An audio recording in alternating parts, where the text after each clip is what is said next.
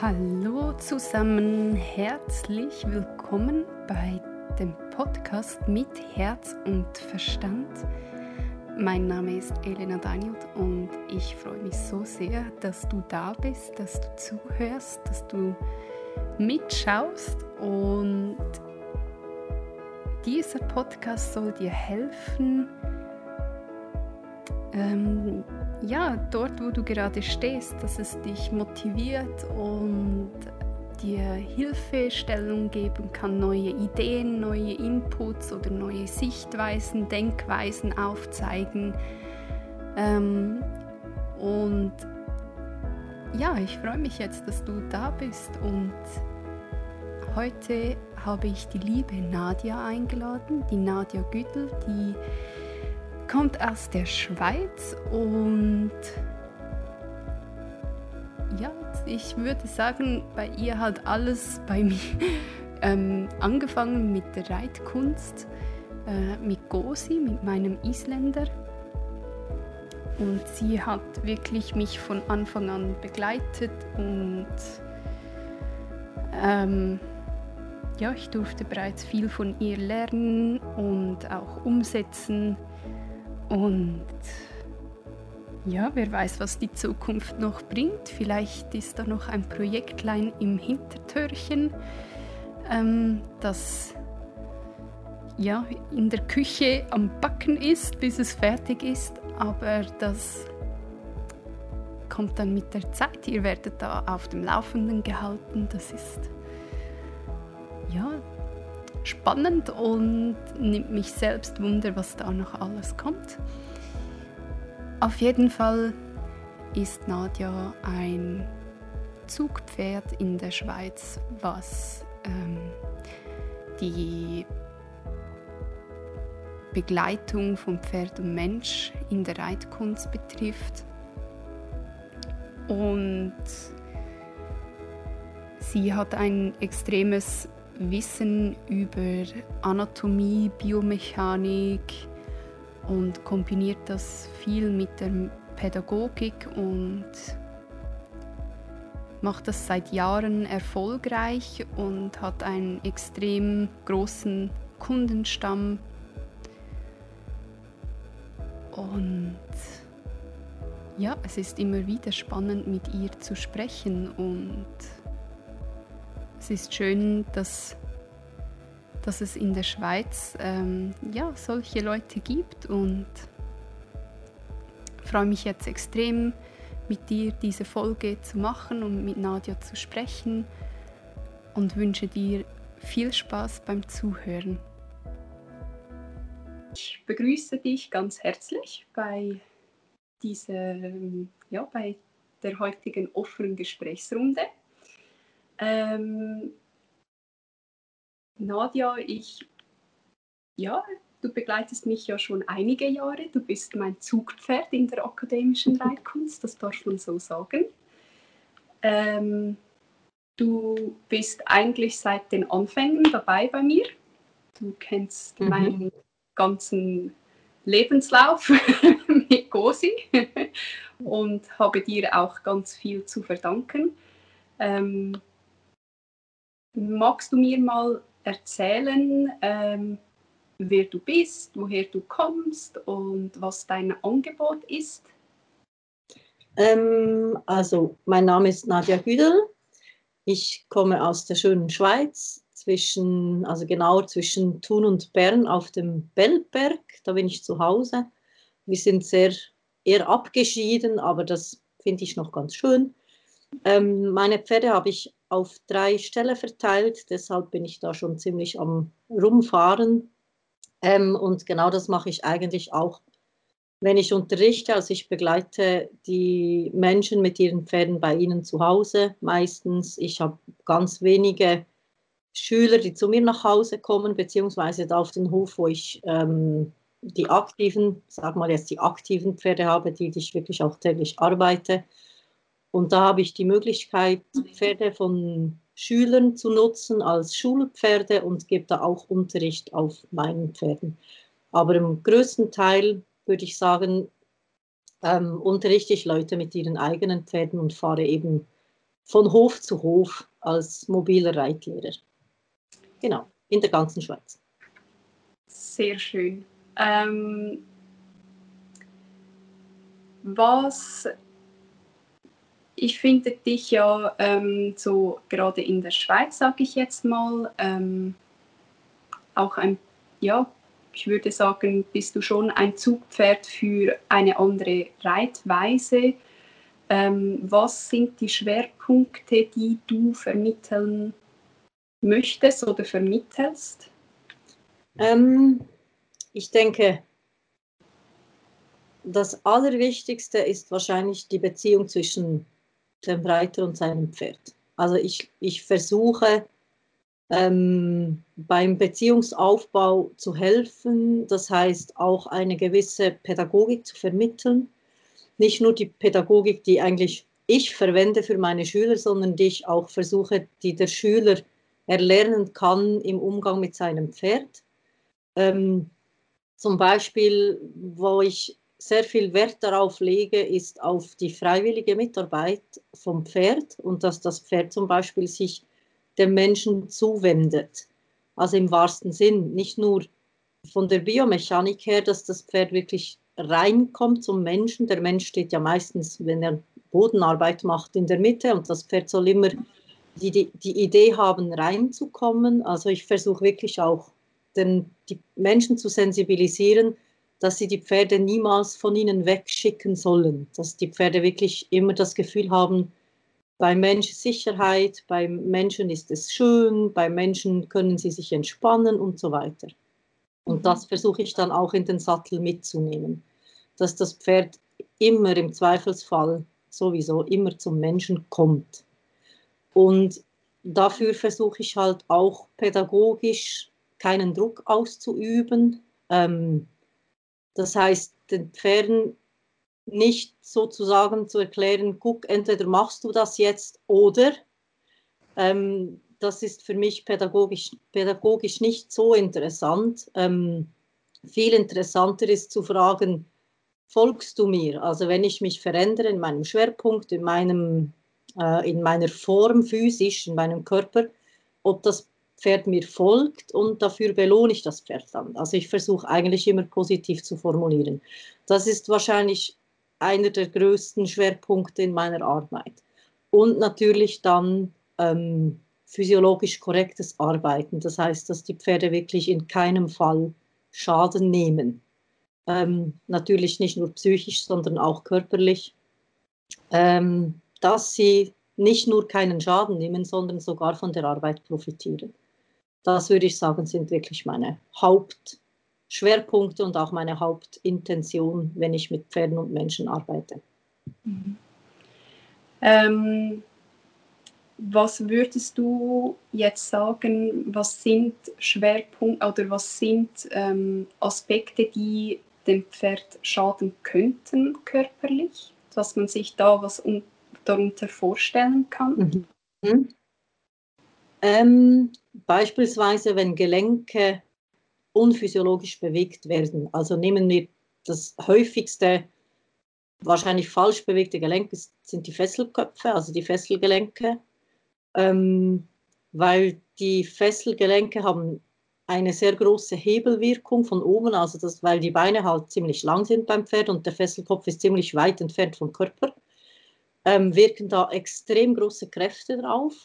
Und der Fesselkopf ist beispielsweise dazu gedacht, nur eine, eine Vor- und Rückwärtsbewegung zu machen, also keine Pronation, keine Supination wie beim Menschen oder zum Beispiel bei der Katze. Also sie können nicht, ähm, also Fesselkopf wäre ja hier, sie können so keine Drehung in beide Richtungen. Sie können eigentlich nur vor, zurück. Und wenn Pferde jetzt zum Beispiel ähm, seitwärts geschickt werden, dann dreht der Fesselkopf ab und das ist sehr schädlich für den Fesselkopf zum Beispiel. Das ist sicher etwas, wo ich extrem darauf achte, dass das Bein immer im Verhältnis zum, zu den großen Gelenken, zu Hüft- und, und ähm, Schultergelenk zum Beispiel, dass das Bein immer gerade rausschwingt und auch, halt auch unten dann nichts kompensieren muss. Also das ist sicher ein wichtiger Aspekt. Und natürlich ähm, das Anheben vom Brustkorb. Also wenn der Brustkorb sich nicht anhebt, wenn der Reiter drauf sitzt, dann trägt das Pferd den Reiter nicht. Und das kann auch dann zu Schäden führen, zum Beispiel im Bereich der Wirbelsäule oder auch halt im, im Schultergürtel zu extremen Verspannungen führen und so weiter. Halswirbelsäule, wenn Pferde extrem überbogen werden zum Beispiel oder mit Schlaufzügel geritten, mit sehr viel Kraft. Das sind halt so diese Dinge, wo, würde ich sagen, die meisten Schäden entstehen. Ähm, wenn du siehst du, also welche Entwicklungen berühren da dein Herz, wenn du Schüler begleitest oder Menschen begleitest mit den Pferden? Vor allem die Geschichten, bei denen sie zusammenfinden. Also wenn, wenn man Pferde übernimmt, zum Beispiel, ich habe ganz viele Schüler mit bereits gerittenen Pferden oder bereits trainierten Pferden, äh, die sie übernommen haben, die sie irgendwo gekauft haben. Und dann kommen halt oft alte Geschichten hoch. Also wenn man zum Beispiel ein Pferd kauft, das wurde, wurde eingeritten, das kann man tiptop ausreiten. Ähm, und auf einmal stellt man fest, dass dieses Pferd nicht unbedingt brav und lieb ist, sondern hilflos.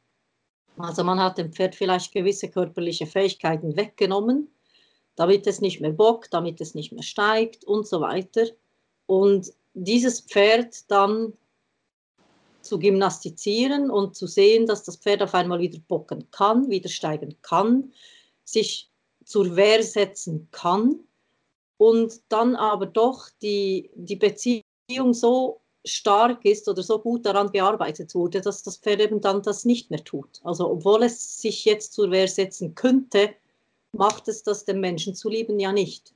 Und mhm. das finde ich immer sehr schöne Geschichten für, für beide Seiten, weil das Pferd jetzt endlich wieder seine Fähigkeiten zurückerlangt hat und eigentlich sich mit Händen und Füßen wehren könnte und aber die Beziehung dann so stark ist, dass es das eben nicht tut. Mhm. Und das finde ich auch ein wichtiger Punkt allgemein, dass man die Pferde nicht hilflos macht, sondern ähm, ich würde nicht sagen gefügsam, auf keinen Fall, aber dass sie nicht hilflos sind, sondern dass sie wirklich zusammenarbeiten wollen mit den Menschen, obwohl sie alle Fähigkeiten hätten, sich zur Wehr zu setzen. Und das erlebe ich sehr oft. Das finde ich immer sehr schöne Geschichten. Wenn, wenn das Pferd erwacht aus seiner erlernten Hilflosigkeit und der Mensch das erkennt oder wegen dem Menschen ist das Pferd erwacht und hat wie ein, wie ein neues Leben erlangt. Und das finde ich immer für beide Seiten extrem schön. Was ähm, wenn jetzt die Leute äh, diese Folge hören, was wären für die Personen Anzeichen, dass sich ein Pferd vom Menschen abwendet oder eben nicht zuwendet? Ähm, also sicher die ganze Mimik vom Pferd. Ähm, bei Pferden ist es nicht immer ganz so leicht zu sehen, ob sie einem anschauen zum Beispiel. Ähm, das finde ich sicher wichtig. Also wenn man jetzt auf den Platz geht und das Pferd dreht immer den Kopf weg oder schaut, schaut immer in eine andere Richtung und schaut nicht zum Menschen hin. Also das ist schon ein sehr großes Zeichen dafür, dass das Pferd entweder kein Interesse hat oder sich halt schon bereits zu stark unter Druck fühlt. Also es gibt Pferde, wenn man sich ihnen zuwendet, also sie anschaut frontal, das ist für viele Pferde schon zu viel Druck, wenn sie mit viel Druck ausgebildet wurden zum Beispiel. Das ist sicher ein Zeichen. Oder wenn man halt zum Stall kommt und das Pferd nicht reagiert, wenn man kommt oder sogar wegläuft, das sind dann die extremen Zeichen. Also das finde ich schon sehr wichtig, wenn ich zum Stall komme, dass meine Pferde sofort registrieren, ah, sie kommt und dann halt auch ähm, Interesse zeigen, mit mir was zu tun. Das wäre dann das Ziel. Hat man sicher nicht jeden Tag. Aber ähm, ja, also ich würde schon sagen, wenn Pferde wirklich von einem weglaufen, wenn man zum Beispiel frei arbeitet, ohne Halfter, ohne Kappzaum, was auch immer, und die Pferde dann nicht hinkommen zu, zu der Person, dann müsste man daran arbeiten vielleicht. Wenn du jetzt von Freiarbeit sprichst, was, was verstehst du unter Freiarbeit? Freiarbeit ist für mich frei willige Arbeit. Das heißt, ähm, ohne Zwang. Also wenn ich zum Beispiel in einer Reithalle arbeite oder auf einem Reitplatz, dann hat das ja eine Umzäunung. Das heißt, das Pferd kann eigentlich ja gar nicht weg. Und ich gestalte die Arbeit dann so, dass das Pferd bei mir bleibt, auch wenn kein Zaun da ist. Also angenommen, ich arbeite und das Pferd läuft zum Beispiel nur der Wand entlang, also wie man das oft sieht, äh, wo Pferde so herumgeschickt werden auf dem Reitplatz und vielleicht in, ein, in einem Roundpen sogar und da am Zaun entlang laufen, dann hat das für mich zum Beispiel nichts mit Freiarbeit zu tun, weil wenn der Zaun weg wäre, wäre das Pferd weg. Und Freiarbeit ist für mich eigentlich, wenn ich Bodenarbeit, Longenarbeit, auch gerittene Arbeit genau gleich machen kann, wie wenn ich eben Zaumzeug, Longe, was auch immer dabei hätte. Mhm. Also ich versuche dann wirklich auch die Bodenarbeit äh, ich habe die Longe dabei, ich habe die Gerte dabei, aber ich mache die Longe halt nicht am Kappzaum fest, sondern ich, ich tue so, als wäre sie fest gemacht, aber arbeite eigentlich sonst wirklich ohne, ohne Kontakt in dem Sinn. Und wenn die Pferde da mitkommen und genau gleich gut arbeiten, eigentlich, dann weiß ich, dass die Arbeit auch funktioniert. Und das ist für mich Freiarbeit. Also eigentlich zur, zur Überprüfung mhm. ähm, für die Arbeit, die ich sonst tue. Aber Pferde so herumschicken in der Reithalle oder auf dem Reitplatz, wenn sie keine Möglichkeit haben zu fliehen. Das ist für mich keine Freiarbeit. Als Beispiel. Ja. Ähm, wie bemerkst du in deiner Arbeit die Entwicklung der Pferde oder wie verändern die sich? Das Erste, das sich, das sich verändert, ist der Gesichtsausdruck da schaue ich auch drauf. Also ich versuche regelmäßig, ich schaffe es nicht jedes Mal, aber ich versuche regelmäßig auch Fotos oder Videos zu machen von meinen Schülern. Ähm, frage sie auch immer, dass sie auch selbst häufig Fotos machen und filmen, weil dann sieht man wirklich sehr deutliche Veränderungen im Gesichtsausdruck der Pferde, allgemein in der Körpersprache, in der Mimik, das Ohrenspiel, die Augen, das verändert sich sehr, sehr schnell gerade wenn man eben auf der pädagogischen Schiene arbeitet. Und körperlich sieht man eigentlich sehr schnelle Veränderungen, zum Beispiel im Bereich vom Widerrist, also dass Pferde, die den Brustkorb nicht heben können oder eben den Brustkorb nicht tragen bei der Arbeit, dass, wenn der hochkommt, wird das da viel breiter um den Widerrist herum zum Beispiel. Ähm, der gesamte Rücken hebt sich an, die Brust wird breiter, die Vorderbeine kommen senkrechter, ähm, Hufe, die zum Beispiel am Boden drehen, drehen nicht mehr. Ähm, die Zehen werden, ähm, richten sich parallel zur Bewegungslinie aus und so weiter. Also da sieht man schon Beweg also Veränderungen direkt in der Bewegung natürlich, wie sich ein Pferd bewegt. Beispielsweise werden sie leiser, also man hört die Hufniederschläge wenig stark. Ähm, das ist sicher, sie werden bequemer zum Sitzen.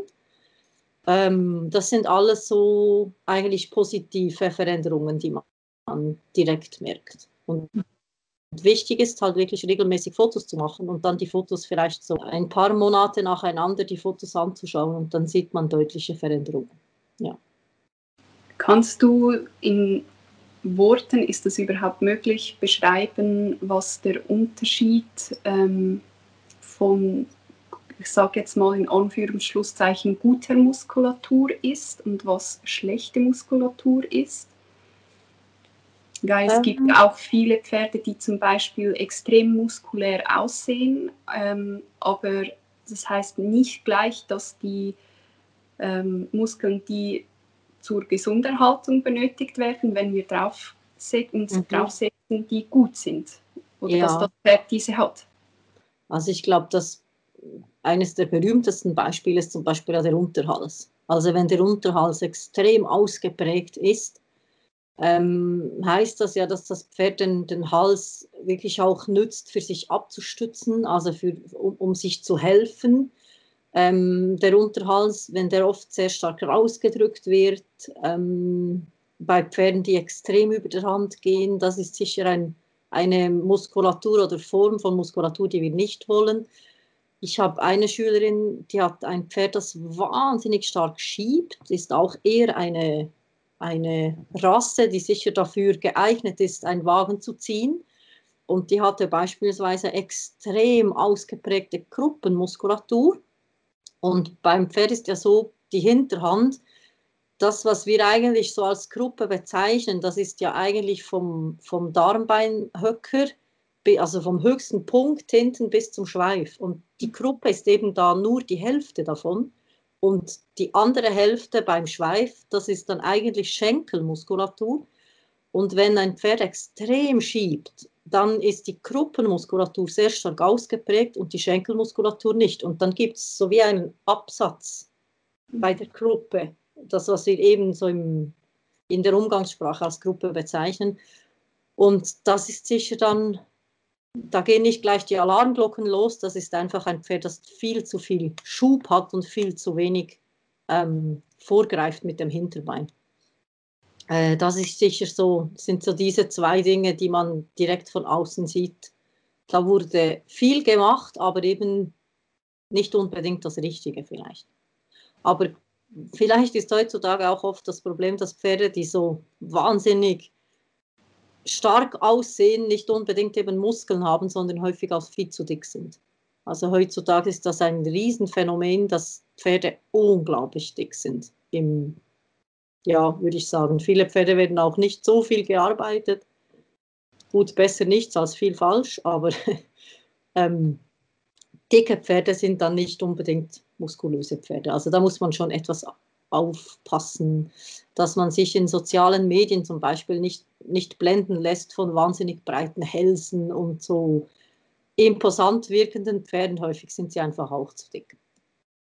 Ähm, apropos imposant, würdest du ähm, deine Arbeit oder deine Philosophie ähm, als imposant einschätzen, wenn ich jetzt bei dir zuschauen komme?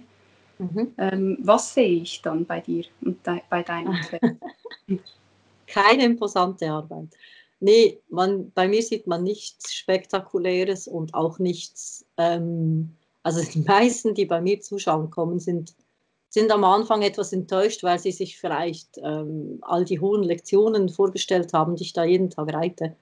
Und das mache ich nicht. Also ich mache fast ausschließlich Basisarbeit. Also das heißt, ich arbeite sehr viel Schritt, sehr viel Trab, ähm, aber halt vor allem auf Volten, gerade Linien, vorwärts, abwärts, ähm, vor allem Schulter herein oder Schulter hereinartige Arbeit, klein bisschen Gruppe rein, klein bisschen Versammlung, aber wirklich mehrheitlich arbeite ich eigentlich vor allem daran, dass die Schulter wirklich reinkommt. Das ist immer das Problem. Also ich habe noch fast kein Problem ist mir begegnet, wo das Problem nicht die Schulter war, die rauslief. Die, die Schulter, die, die muss einfach rein das heißt, der Brustkorb muss sich drehen und wenn das nicht passiert, dann nützt alles andere dann auch nicht mehr so viel. Deshalb arbeite ich sehr viel Basisarbeit und halt Beziehungsarbeit. Aber das gibt es auch, dass ich je nach Pferd, ich habe ein sehr introvertiertes Pferd, dass ich da 15, 15 Minuten manchmal oder 20 Minuten auf dem Platz stehe und einfach warte, bis er sich mir zuwendet und zu mir kommt. Dann machen wir was Kleines, dann läuft er wieder weg, dann kommt er wieder und das ist halt zum Zuschauen nicht so spektakulär. Also ich würde meine Arbeit nicht als imposant bezeichnen. Ja. Wie fühlt sich die Arbeit für dich selbst dann aber an? Wenn ich mit dem Pferd arbeite? Ja. Wenn es nach außen hin, ich sage jetzt mal, nicht spektakulär ist, stimmt das mit deinem Gefühl dann überein? Ähm, ja, ich würde schon sagen, also das ist, ist nicht langweilig. Also wenn es langweilig aussieht, für mich ist es ja nicht langweilig, weil ich ja auf diese kleinen, kleinen Bewegungen achte oder diese kleinen Gesichtsausdrücke beim Pferd. Ähm, für mich ist das eine hochkonzentrierte Arbeit gibt auch Phasen, wo ich mit sehr viel Energie arbeite. Also gerade wenn ich zum Beispiel ähm, körperlich arbeite, also dass wirklich irgendwas im Sinn habe mit dem Pferd, irgendeine eine Gymnastizierung oder eben wirklich äh, Muskelaufbau oder, oder halt Lösen oder so, einfach so die körperlichen Dinge, dann kann es auch sein, dass ich mal mit etwas mehr Energie arbeite, vielleicht auch mit, mit ähm, viel mehr Trab- und Galopparbeit, zum Beispiel auch an der Longe. Aber wenn ich dann Beziehungsarbeit mache, dann ist das eine sehr, sehr eher stille und ruhige Arbeit. Mhm. Und die wirkt dann vielleicht von außen gesehen eher langweilig und für mich ist das aber in dem Moment überhaupt nicht langweilig, weil ich finde das wahnsinnig spannend, wie der Gesichtsausdruck der Pferde zu lesen und zu sehen, wie sie auf einmal anfangen, zum Beispiel eben sich innerlich mir zuzuwenden, sich anfangen auf mich zu konzentrieren und das mhm. finde ich immer sehr schöne Momente. Also ich denke, das stimmt dann nicht überein mit dem, was von außen scheint. Ja wenn du, ähm, ja, du hast ja die Pferde eigentlich beim eigenen Haus, also ein Teil. Und wie oder inwiefern beeinflussen deine Pferde auch deinen Alltag? Also was nimmst du von den Pferden mit in deinen Alltag? Ähm, mein Alltag besteht aus Pferden. das beginnt eigentlich morgens um drei wenn ich das erste Mal füttern gehe. Ähm, ich habe ganz alte Pferde bei mir und die müssen halt sehr häufig essen und können nur noch so eingeweichtes, eingeweichte Heukops essen. Und das fängt eigentlich schon damit an, dass ich, dass um 3 Uhr der Wecker klingelt und ich das erste Mal schon denke, oh. Und dann stehe ich auf, gehe füttern, gehe wieder ins Bett und dann klingelt halt der Wecker schon ziemlich bald wieder und ich gehe das zweite Mal füttern, misten und so weiter. Und dann fängt eigentlich mein Reitlehreralltag an oder eben ich arbeite dann meine Pferde, was auch immer. Aber ich würde sagen, die Pferde beeinflussen mich natürlich extrem, weil ich sie eben zu Hause habe und halt eben auch 365 Tage im Jahr dafür sorgen muss, dass die zu fressen haben und gemistet wird und Weidepflege und so weiter. Also das muss, es dreht sich dann schon alles darum. Und wenn wir mal in die Ferien gehen, das ist, geschieht nicht alle Jahre und wenn dann nur so zehn Tage, ähm, das beeinflusst das halt auch, also auch mein Privatleben mit meinem Partner. Ähm, aber er wusste das, als er mit mir zusammenkam. Er wusste, dass ich viele Pferde habe und das noch dazu beruflich mache. Und äh, ja, aber mittlerweile er genießt es auch. Also er hilft mir auch viel, er geht auch füttern ab und zu. Und ja, aber ich würde schon sagen, also mein Leben dreht sich wahrscheinlich zu 99 Prozent um Pferde. Ja. ja. Ich würde es nicht mehr anders wollen. Ja. Inwiefern inspirieren dich denn Pferde? Beispielsweise mein Freiberger Sernot ähm, der ist in der Gruppe, in der er lebt, würde ich schon sagen, ist er ähm, das Leittier oder das Leittier. Das ist, muss man immer aufpassen mit diesen Ausdrücken. Er ist nicht der Chef, aber ich würde sagen, er ist so der Beschützer der Herde. Also er hat wie die Verantwortung für die ganze Gruppe. Und ich beobachte ihn sehr, sehr häufig, wie er das handhabt. Also die, ähm, wie er die in welcher Art und Weise er die beschützt, in welcher Art und Weise er die erzieht, ein, ja, ein bisschen weit. Ich habe mal beobachtet, als zwei junge Pferde, die waren da drei- oder vierjährig, wollten spielen mit ihm, haben sich ihm genähert, aber relativ grob, wollten also ziemlich grob spielen und er hat dann direkt, hat man ihm angesehen, nee, er hat keinen Bock und hat sich weggedreht, ist wegspaziert. Und die zwei haben ihm hinterhergeschaut und man hat wirklich gesehen, wie die jetzt nachdenken, was machen wir jetzt. Dann sind sie direkt wieder zu ihm hingestiefelt, wollten wieder mit ihm spielen und sehr grob. Beide, also waren Stute und, und Wallach, eine Stute, die lustigerweise sehr oft spielt. Ähm, und Zernot hat sich direkt wieder weggedreht und ist weggegangen. Und dann haben sie etwas länger überlegt, also sie haben sich dann so angeschaut, haben Zernot angeschaut, dann hat man richtig gesehen, wie das denkt. Und dann sind sie ganz vorsichtig zu ihm hin und haben ganz vorsichtig angefangen zu spielen. Und dann hat er mit ihnen gespielt. Und ich finde das unglaublich faszinierend, wie er die Pferde erzieht. Er ist nie grob. Er legt auch fast nie ein Ohr.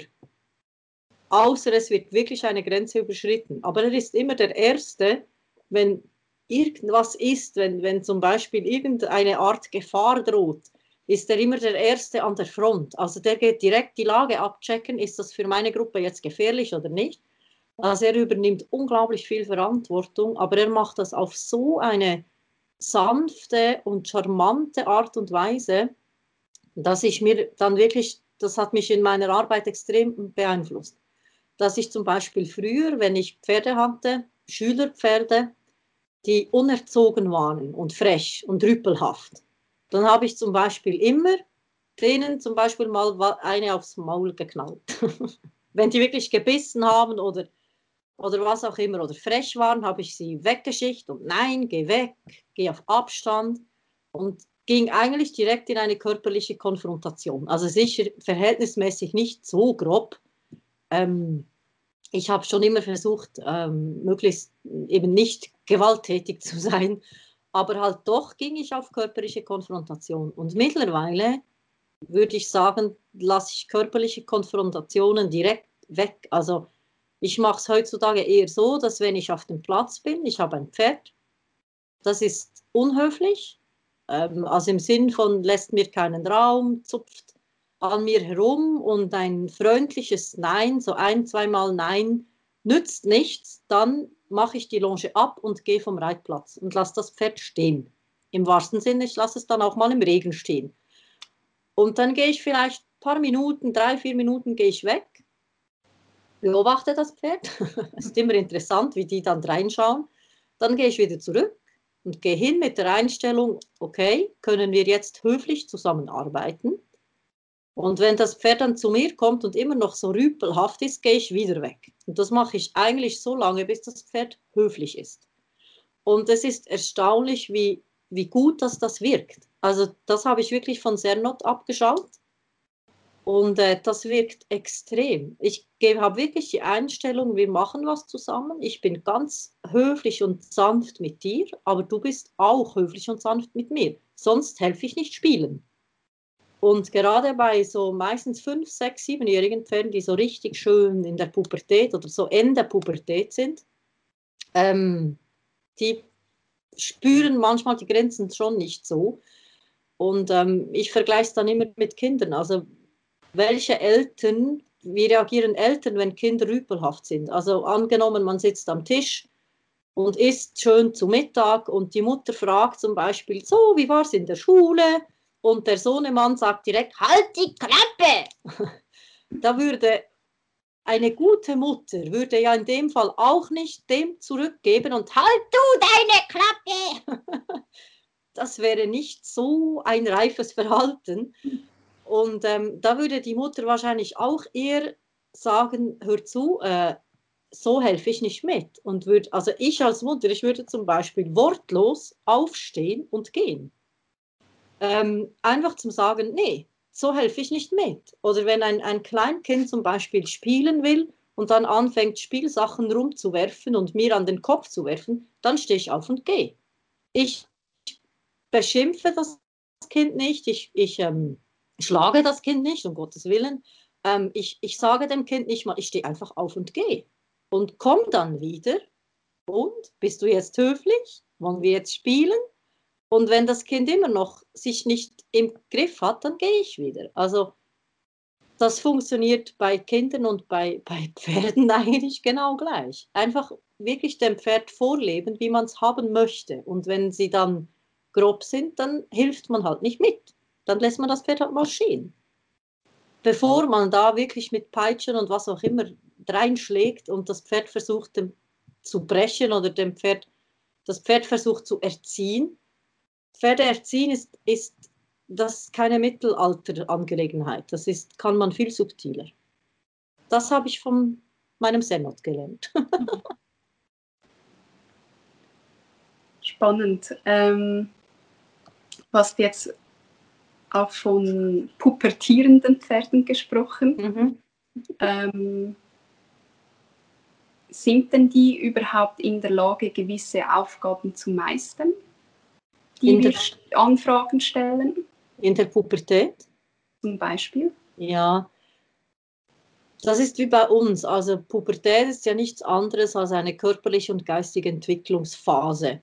Ähm, das heißt, das Pferd wird vom, vom, vom Kind zum Erwachsenen und genau dieses, diese Phase dazwischen ist auch für uns Menschen und eigentlich für jedes Pferd oder für jedes ähm, Säugetier oder was auch immer ähm, von Bedeutung. Und in dieser Phase ist es wahrscheinlich schon mit sich selbst schwierig genug. Wenn man dann noch schwierige Aufgaben gestellt kriegt, ähm, ich würde vielleicht in dieser Phase halt nicht unbedingt gerade das, die schwierigsten Dinge versuchen zu erarbeiten. Ich würde vielleicht nicht in der akademischen Reitkunst zum Beispiel mit einem Sechsjährigen auf eine Prüfung hinarbeiten. Das würde ich dann halt vielleicht verschieben, bis er sieben, achtjährig ist. Ähm, weil man mental schon genügend zu tun hat eigentlich mit so einem Pferd. Also ich kenne ganz viele Hengste, die eigentlich Hengst bleiben sollten und dann schwupps mit sechsjährig werden sie kastriert. Es ist meistens sechsjährig, weil das ist eigentlich fast das schwierigste Alter. Und auch Stuten übrigens. Und ich versuche meinen Schülern immer den Tipp zu geben, lasst die Pferde für in dieser Phase einfach mal auch etwas Pferd sein. Also reißt euch da kein Bein aus, wenn die Pferde jetzt zum Beispiel immer ganz lieb waren und dann auf einmal ist fünfjährig, fangen sie an zum Beispiel häufiger Ohren anzulegen oder, oder ebenso, man merkt einfach, die, die, die haben nicht mehr so Lust mit dem Mensch zu arbeiten oder sind viel schneller gehässig oder was auch immer, dann sage ich, lasst die Pferde mal einfach etwas sein, macht, wenn es gut geht, macht was, wenn es nicht geht, lasst es sein. Und das entwickelt sich dann von selbst. Also die sind dann mit achtjährig wieder ganz tipptopp und ganz lieb, meistens. Ähm, ich persönlich lasse meine Pferde, bis sie die Pubertät wirklich durchhaben und abgeschlossen haben, mache ich sozusagen nichts mit denen. Also die Pflege, die benötigt wird, natürlich Hufe und, und alles, die, die Dinge mache ich natürlich. Aber ich, ich bemühe mich da nicht groß auf dem Reitplatz, weil dafür habe ich meine erwachsenen Pferde, die noch so gerne mit mir arbeiten und die, die Pubertierenden, die lasse ich dann pubertieren. Also die dürfen sich gerne untereinander prügeln und raufen und gerade die Hengste und sich da versuchen zu messen und das müssen sie nicht mit mir. Also ich habe keine Lust, mich mit 600 Kilo Hengst zu messen. Ähm, das können die wunderbar äh, selber mit sich.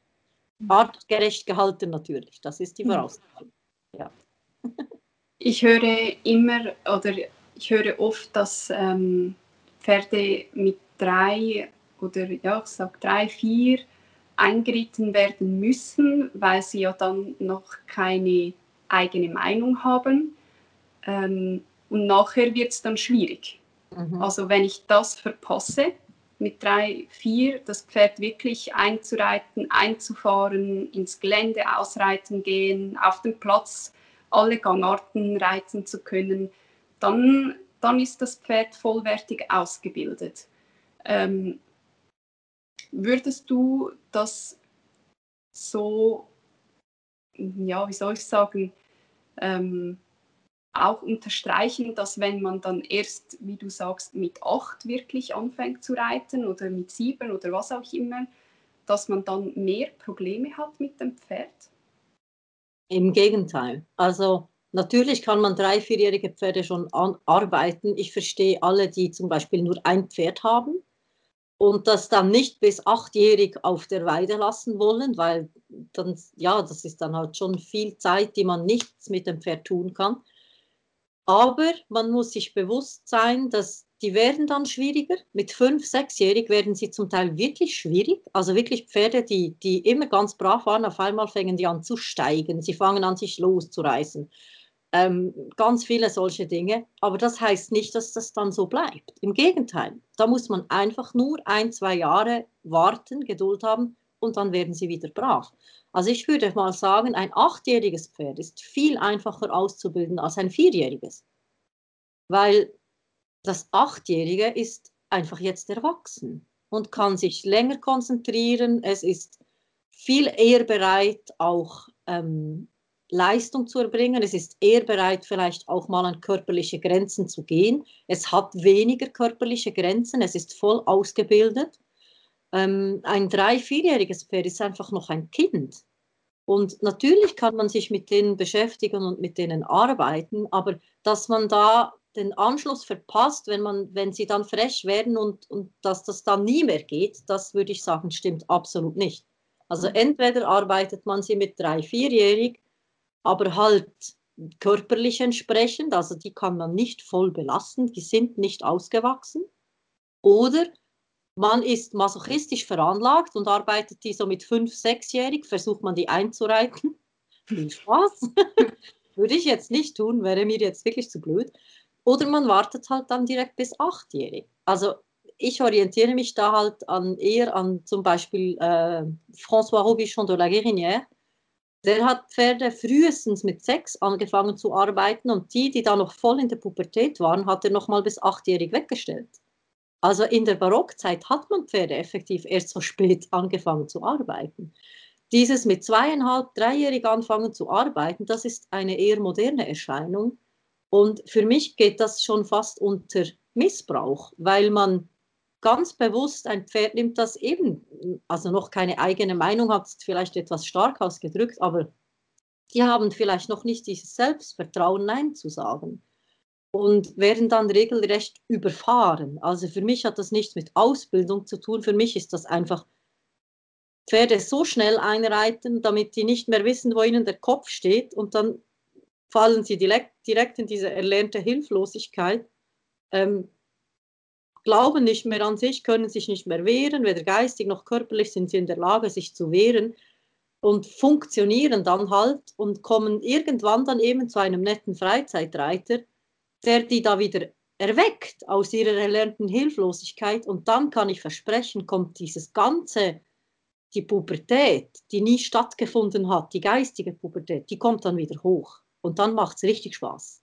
Also dann wird es unter Umständen richtig gefährlich. Mhm. Ich habe gerade jetzt aktuell eine Schülerin mit einem 22-jährigen Criollo-Stute, die jetzt körperlich so gut in der Lage ist, auch und das ist zum Teil richtig gefährlich, wenn die in dieses in dieses in diese Phase fällt, wo sie denkt, nicht noch einmal so mit mir ich lasse mir das jetzt nicht mehr gefallen, ich lasse mich nicht mehr unterdrücken ähm, und das wird dann zum Teil richtig gefährlich. Und weil die wurde wahrscheinlich auch sehr schnell eingeritten, sehr früh eingeritten, ähm, wurde nie nach ihrer Meinung gefragt, ob sie das okay findet, dass man sie einreitet. Und das kommt jetzt alles hoch. Das erlebe ich extrem oft.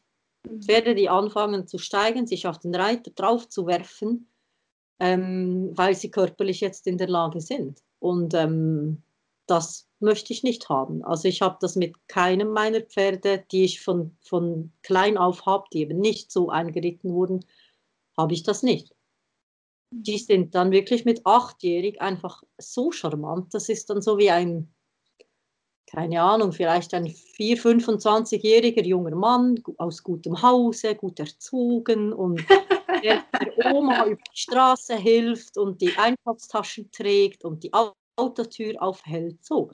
Also natürlich kann man den auch verziehen, aber die sind dann wirklich eigentlich sehr angenehm und sehr höflich im Umgang. Ja. Was bedeutet das dann aber für den Mensch?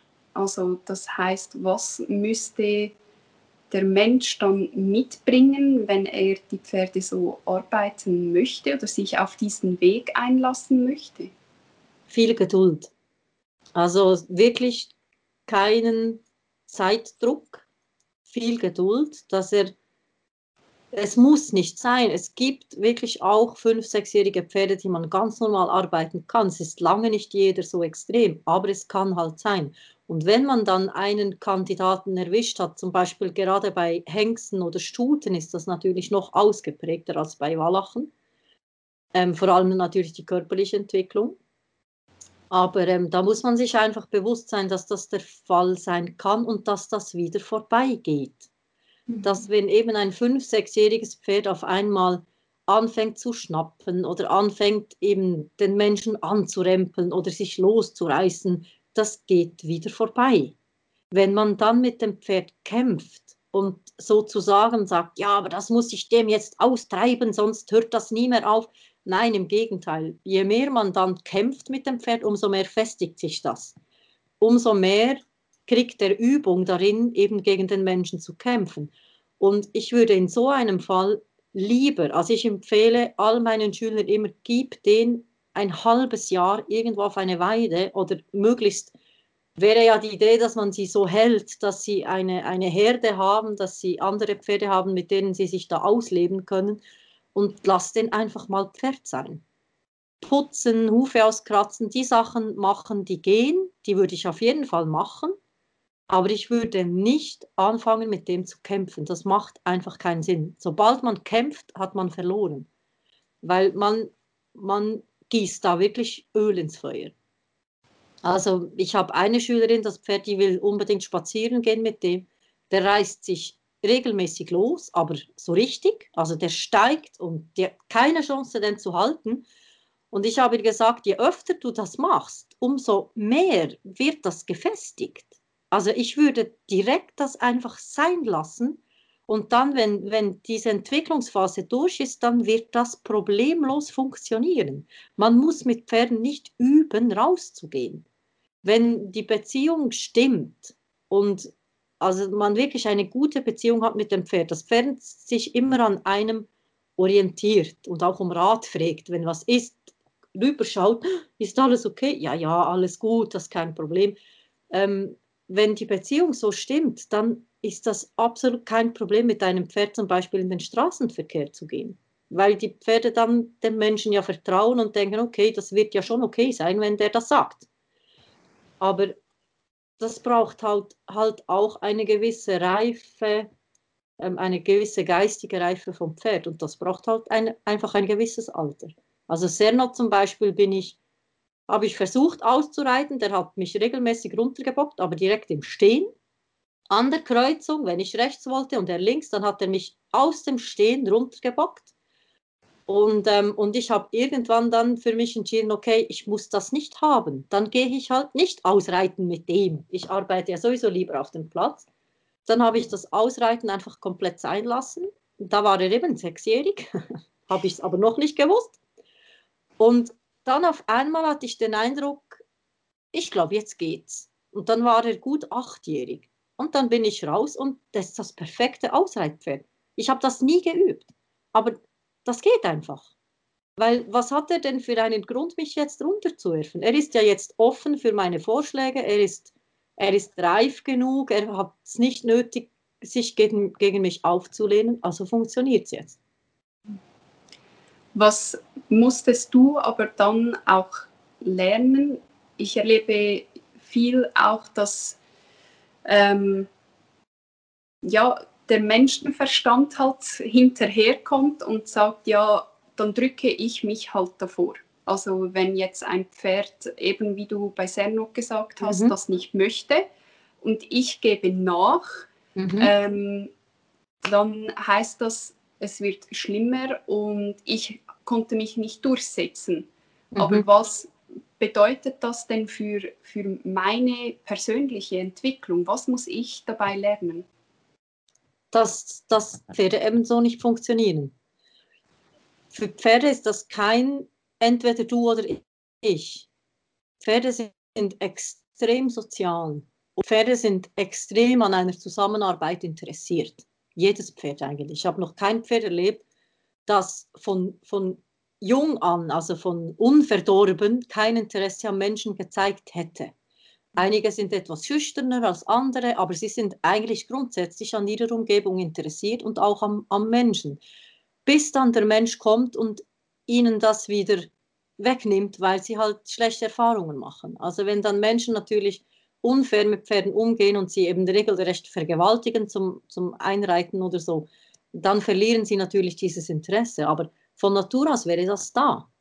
Und für mich ist das in, niemals ein ein Verlieren, nur weil ich nachgebe oder halt eine Situation noch einmal überdenke, ob ich, muss das jetzt wirklich sein? Ähm, für mich hat das nichts damit zu tun, dass ich aufgebe oder dass ich ähm, dem das durchgehen lasse. Das ist, ähm, finde ich, eine eher mittelalterliche Einstellung. Also das ist viel komplexer als das. Und Pferde, Pferde denken nicht so. Die, die sagen nicht so, heute stehe ich dem mal auf den Fuß und wenn er sich nicht wehrt, dann stehe ich dem nochmal auf den Fuß. Nein, also wenn ein Pferd mir auf den Fuß steht, dann hatte das irgendeinen Grund. Entweder war das Pferd unachtsam, dann tut es ihm auch leid. Also das sieht man denen auch an, wenn man sagt, hey, du stehst auf meinem Fuß, dann, oh, Entschuldigung, habe ich nicht gesehen. ähm, und wenn das Pferd wirklich dem Menschen bewusst auf den Fuß getreten ist, wirklich um ihm zu, zu schaden, dann hat das ja irgendeinen Grund. Pferde sind nicht von Natur aus böse.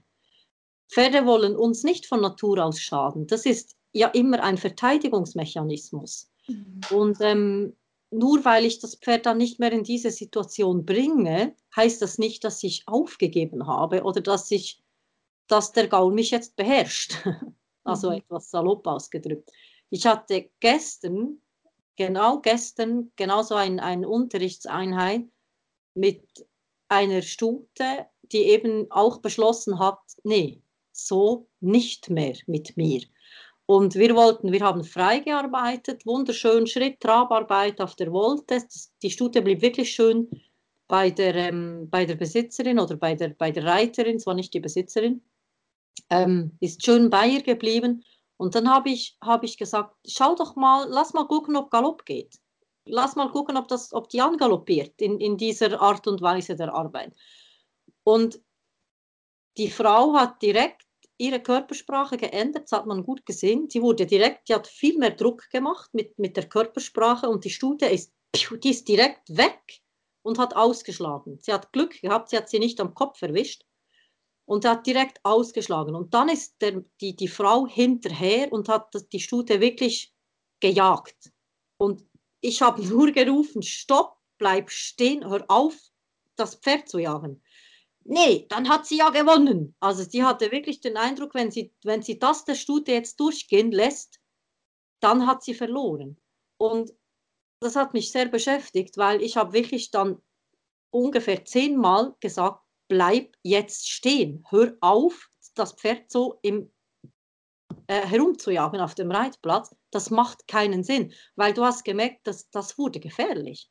Mhm. Und das ist ja nicht, dieses Pferd hat ja keinen Fehler gemacht, sondern eigentlich hat ja die Frau komplett die Körpersprache geändert. Das Pferd hat halt einfach entsprechend reagiert.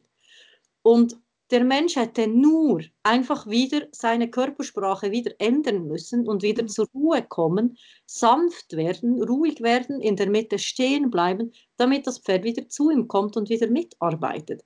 Mhm. Aber dieses dieses ähm, Pferde müssen und Pferde dürfen nicht und Pferde, wehe, der Gaul schaut mich an, ähm, das ist so barbarisch eigentlich. Das hat nichts mit moderner Pferdeausbildung zu tun. Das Schlimmste, was ich mal erlebt habe, war ein zweijähriges Pferd an, an einer Pferdeausstellung hier in der Schweiz und da hat ein, ein, Ausbilder, ich nenne keine Namen, ist egal, hat diese Stute, eine zweijährige Stute, über zwei Stunden in diesem Raumpen herumgejagt. Dieses Pferd war komplett erschöpft, nass geschwitzt. Die hat, irgendwann hat sie aufgegeben. Und seine Begründung war, der hatte jedes Mal wieder rumgejagt, wenn sie den Kopf gehoben hat und ihn angeschaut hat. Dann hat er sie wieder rumgescheucht, zehn Minuten. Da kriege ich echt das Kotzen, Entschuldigung für den Ausdruck. Aber das hat nichts mit Ausbildung zu tun. Das ist einfach du gehorchst oder was auch immer. Also würde jemand heute so mit seinen Mitarbeitern umgehen oder mit seinen Kindern, wäre der im Knast. Und in der Pferdeausbildung wird das akzeptiert. Ich akzeptiere das nicht mehr. Mhm. Und ich finde auch, kein Pferd muss eine solche Behandlung akzeptieren. Also da muss man vielleicht wirklich mal wenn man so denkt, wirklich mal über die Bücher und mal überlegen, was will ich eigentlich von meinem Pferd mhm. und was habe ich für ein Ego-Problem. ja, das finde ich jetzt gerade eben spannend, denn ähm, ich denke, oft hat das ja auch ganz viel damit zu tun, was hat man selbst gelernt, auch mhm. ich gehe jetzt ein bisschen weit oder lehne mich ein bisschen weit aus dem Fenster, aber auch was hat diese Person erlebt in seiner Kindheit, wie ist mhm. er erzogen worden oder sie, spielt ja keine Rolle, es gibt ja auch Frauen, die so sind. Ähm, und vielleicht dort mal seine Erfahrungen oder ihre Erfahrungen überdenken zu dürfen, weil eigentlich kann sich ja kein Mensch damit selbst wohlfühlen. Nee, ähm, also die Frau, bei der Frau war auch, ich habe dann mit der Besitzerin noch ähm, geredet oder geschrieben, weil die Besitzerin war auch etwas ähm, überrascht, wie die Frau reagiert hat. Also sie war dabei beim Unterricht. Und ich habe ihr dann versucht zu erklären, dass das war ja nicht böse gemeint von ihr, sondern sie ist einfach sehr unsicher und hat ein großes Bedürfnis nach Anerkennung, nach, mhm. nach Akzeptanz und dadurch, Kontrolle vielleicht Kontrolle, auch. Richtig, und dadurch ist für sich der Gedanke des Kontrollverlustes oder mhm. Verlust von Anerkennung im, im Sinn von eben, ich habe jetzt nachgegeben, ich habe jetzt den zweiten Platz, mhm. ähm, das ist so stark verankert in ihr, das macht ihr unglaublich Angst und das mhm. ist für sich eigentlich der absolut schlimmste Gedanke.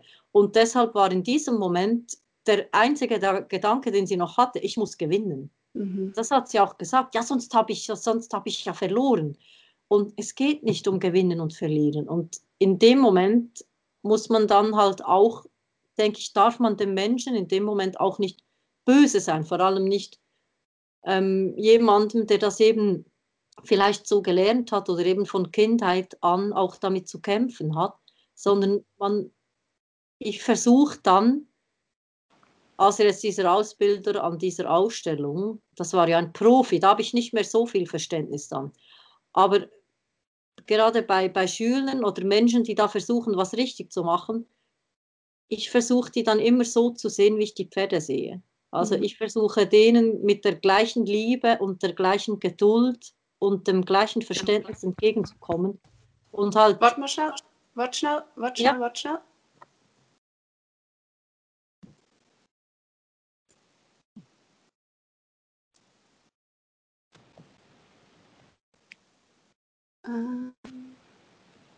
Das Bild.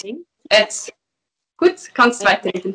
Und, und versuch halt denen da zu helfen, dass sie aus dieser Unsicherheit rauskommen, weil das mhm. ist immer ein Zeichen von Unsicherheit. Aggressivität ist nie ein Zeichen von Stärke. Ja. Und Druck machen ist nie ein Zeichen von Stärke. Also das ist immer ein Zeichen von, von Unsicherheit. Deshalb macht man es ja. ja. Also ein, ein ähm ja, man nimmt ja eigentlich, ich sage jetzt auch, gerade beim Pferd ist ja auch der Unterschied, dass wir noch ein geistiges Intellekt haben und wir wissen, dass wir ähm, kopftechnisch vielfach überlegen sind, halt nicht körperlich gesehen. Ähm, und daher eigentlich die Macht ausüben können über den, der die Macht gerade vielleicht nicht hat. Und dort vielleicht auch dann eben diese ähm, Anerkennung in Form von es funktioniert ja erhält, aber nicht die eigentliche Anerkennung vom Pferd, ja. sondern eben, dass es halt einfach nur funktioniert. Und das ist ja, ja. schon ein großer Unterschied. Ich habe kürzlich mit jemandem über das Thema Ehrgeiz gesprochen, mhm. ähm, weil ich persönlich würde mich als definitiv nicht ehrgeizig bezeichnen. Ich bin, glaube ich, den, der unehrgeizigste Mensch, den es gibt. Und sie wollte das zuerst nicht glauben oder nicht, nicht ähm, konnte das wie nicht verstehen, weil ja, aber du, du hast ja schon so viel geschafft in deinem Leben und, und ich lebe ja wirklich einen absoluten Traum. Ähm, aber das hat nichts mit Ehrgeiz zu tun. Das hat mit Leidenschaft zu tun. Mhm. Und ich habe sehr viel Leidenschaft für das, was ich tue. Ich gebe, würde mein letztes Hemd geben für das, was ich tue. Aber ich strebe nicht nach Anerkennung. Ich strebe nicht nach Ehre. Also ich bin nicht, Ehrgeiz ist, ist, wenn man nach Anerkennung strebt von außen. Mhm. Und ich strebe nach innerer Zufriedenheit und nach Harmonie und nach, nach ähm, ja, ich, ich brauche keine Anerkennung von anderen. Mhm. Mir ist das eigentlich ziemlich wurscht, ob mir jemand zusieht, wenn ich arbeite oder nicht. Ähm, klar brauche ich eine gewisse Reputation, brauche ich natürlich, damit ich ähm, Schüler habe, aber die meisten Schüler, die ich habe, habe ich nicht, aufgrund von dem, was man von mir sieht, zum Beispiel in sozialen Medien, sondern die meisten Schüler habe ich aufgrund von Empfehlungen, also von, von Leuten, die zufrieden sind, wie ich arbeite oder die profitieren können von dem, was ich tue und das dann so weitersagen. Und die meisten Schüler habe ich so. Und ich würde genau das Gleiche tun, das ich jetzt mit meinen Pferden mache, wenn ich ganz alleine irgendwo auf einer Insel leben würde, nur ich und meine Pferde. Ich würde genau das Gleiche tun, weil das ist mir schnurzfurz egal, was andere von meiner Arbeit halten. Ich, ich bin nur an denen interessiert, die sich dafür interessieren, weil sie vielleicht das Gefühl haben, es könnte ihnen helfen. Mhm. Und ähm, und, und das finde ich auch spannend. Man vielfach ähm, sollte man ja Hilfe oder viele wünschen sich vielleicht Hilfe oder merken, irgendetwas geht nicht. Ähm, aber die Hilfe auch wirklich annehmen können und sich auch dafür mhm. öffnen zu können, das ähm, merke ich, ist leider bei vielen Menschen noch ein bisschen verwehrt. Und äh, ja, ich wünsche mir eben genau durch diese Serien, die ich jetzt da produziere und aufnehme, dass die Leute wissen, dass es solche Menschen gibt und dass die Leute auch wissen, ähm, dass man sie an die Hand nimmt und dass man sie verstehen möchte und sie unterstützen möchte und nicht, weil wir selber ähm, die Reitlehrer sind und besser sein möchten, sondern weil wir die Leidenschaft haben, ihnen zu helfen und auch diese Entwicklung zu sehen. Und ähm, vielfach, ich denke, das ist ja bei dir auch so, dass die Menschen sich ja dann auch verändern, dass sie sich selber erlauben ja. zu wachsen oder Dinge anzuschauen, die ihnen Angst gemacht hat oder dass sie den Beruf wechseln oder ähm, selbstständig werden. Ja, genau, ja. ja. Was meinst du damit? Ja, ja, ja aber das finde ich dann immer etwas unglaublich Schönes, wenn man wirklich die Entwicklung der Menschen sieht, weil die Pferde interessieren mich ja nur zweitrangig in dem Moment. Ich mhm. interessiere mich ja für, für die Menschen. Ähm, mhm. Kirchenier sagt ja zum Beispiel, um ein guter Reiter zu sein, muss man beherzt sein, Geduld haben und Pferde lieben. Pferde im Allgemeinen lieben. Und Bent hat mal gesagt, ähm, der sagt ab und zu schon noch was Gutes. Und Bent hat mal gesagt, um ein guter Ausbilder, also um ein guter Reitlehrer zu sein, muss man Geduld haben, beherzt sein, Pferde lieben und Menschen lieben.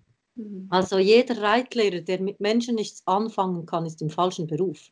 Weil es ist ein Beruf mit Menschen. Es hat nichts mit Pferden zu tun. Wenn ich unterrichte, unterrichte ich den Menschen. Das Pferd interessiert mich in dem Moment nur als Spiegel vom Mensch, damit ja. ich beim Pferd ablesen kann, was der Mensch jetzt tut. Und bei der Entwicklung vom Pferd die Entwicklung vom Menschen sehe, aber eigentlich interessiert mich der Mensch in dem Moment mehr. Und es ist, finde ich ja über die Jahre jetzt auch, hat sich das wirklich so auch ähm, gefestigt, dass eigentlich meine Schüler meine Freunde sind. Also ich habe ich habe, glaube keinen Schüler, mit dem ich nicht auch so einfach mal einen Kaffee trinken gehen würde. Ich verstehe mich mit allen gut, sind alles auch nicht nur meine Schüler, sondern mittlerweile meine Freunde geworden. Ähm, und wenn, wenn ich jemanden unterrichte, bei dem ich merke, das könnte nie, nie mein Freund sein, dann kann ich den auch nicht unterrichten. Mhm. Dann würde diese Person von mir auch nichts annehmen, auch wenn ich wollte. Aber das mhm. ist ja oft dann gegenseitig. Und ich glaube, das unterschätzen viele. Ich will jetzt keinem Berufskollegen auf die Füße treten, aber es hat nichts damit zu tun, was man selber kann. Mhm. Es hat damit zu tun, ob man den Menschen helfen kann auf ihrem Weg. Und egal, was man selbst ähm, erreicht hat in seinem Leben, natürlich muss ich ja auch beweisen, dass ich mit Pferden arbeiten kann und dass ich Pferde ausbilden kann, dass ich das nötige theoretische Wissen habe dazu. Aber es ist viel wichtiger, ob ich das dann pädagogisch auch rüberbringen kann als mhm. Reitlehrer. Und meine Leidenschaft sind eigentlich die Menschen. Die Pferde sind meine Leidenschaft dann in meiner Freizeit. Ja, und das ist schon, also ich finde das extrem schön, weil es benötigt ja dann auch keine Kraft. Es Nee. ist im Gegenteil, es ist Nur ja energiespendend, wenn man Ja, solche genau. Begegnungen hat. Ja. Und ich finde das mega spannend, dass das bei dir auch so ist, denn ich denke immer, ja, wenn ich zu Schülern gehe oder so, eben, dass das ja auch meine Freunde werden. Also die wachsen mir wirklich ans Herz als Mensch und wie sie sind und inspirieren ja auch mich selbst wieder. Mhm. Ähm, und das finde ich schon sehr bereichernd und wünsche mir, dass das noch viel mehr so praktiziert wird, dass die Leute dort mutiger sind, auch hinzuhören und hinzufühlen und sich das auch selbst zu erlauben, das so machen zu dürfen. Mhm. Genau. Ja. Schön. Ja, liebe Nade, ich habe noch zwei Fragen zum Schluss. Und Ja. zwar, ähm, wenn du in drei Worten beschreiben müsstest, was du in der Pferdewelt oder was du in die Pferdewelt bringen möchtest, was wäre das? Drei Worte. Ähm, Leidenschaft. Leidenschaft, Geduld, vor allem auch Geduld mit sich selbst, nicht nur Geduld mit dem Pferd und Spaß oder Freude. Ja, Schön. Ja. Und die letzte Frage ist, ähm, da ich mich halt auch viel mit ähm, Energiearbeit auch bewusst beschäftige, ähm, was verstehst du unter Spiritu Spiritualität für dich selbst? Wie würdest du das für dich selbst beschreiben? Ähm, ich bin, ich würde mich jetzt zum Beispiel nicht als spirituellen Menschen beschreiben, wobei ja jeder eine gewisse Spiri- Spiritualität in sich hat. Ich würde mich zum Beispiel jetzt eher als eher pragmatischen, logischen Menschen beschreiben. Aber das heißt, das schließt ja einander nicht aus. Also ich denke, Spiritualität ist vielleicht auch die die Bereitschaft, sich einem anderen Lebewesen gegenüber zu öffnen und dem seine positiven und negativen Energien wahrzunehmen. Und das hat eben für mich nichts mit Übersinnlichkeit zu tun, sondern das ist für mich eigentlich etwas sehr Reales und etwas, das eben alles andere als übersinnlich ist. Ähm, den, den Geisteszustand und den, den Gemütszustand von einem anderen Lebewesen wahrzunehmen und darauf einzugehen. Das ist vielleicht für mich Spiritualität. Ja. Das sind ganz schöne Worte. ja, also ich danke dir von ganzem Herzen für deine Zeit und ähm, freue mich schon auf das nächste Mal, wenn wir uns dann wieder sehen und hören oder was auch immer. und ja, wünsche dir eine gute Zeit bis dahin. Ja, bis bald. Vielen, vielen Dank für das nette Interview. Tschüss. Ich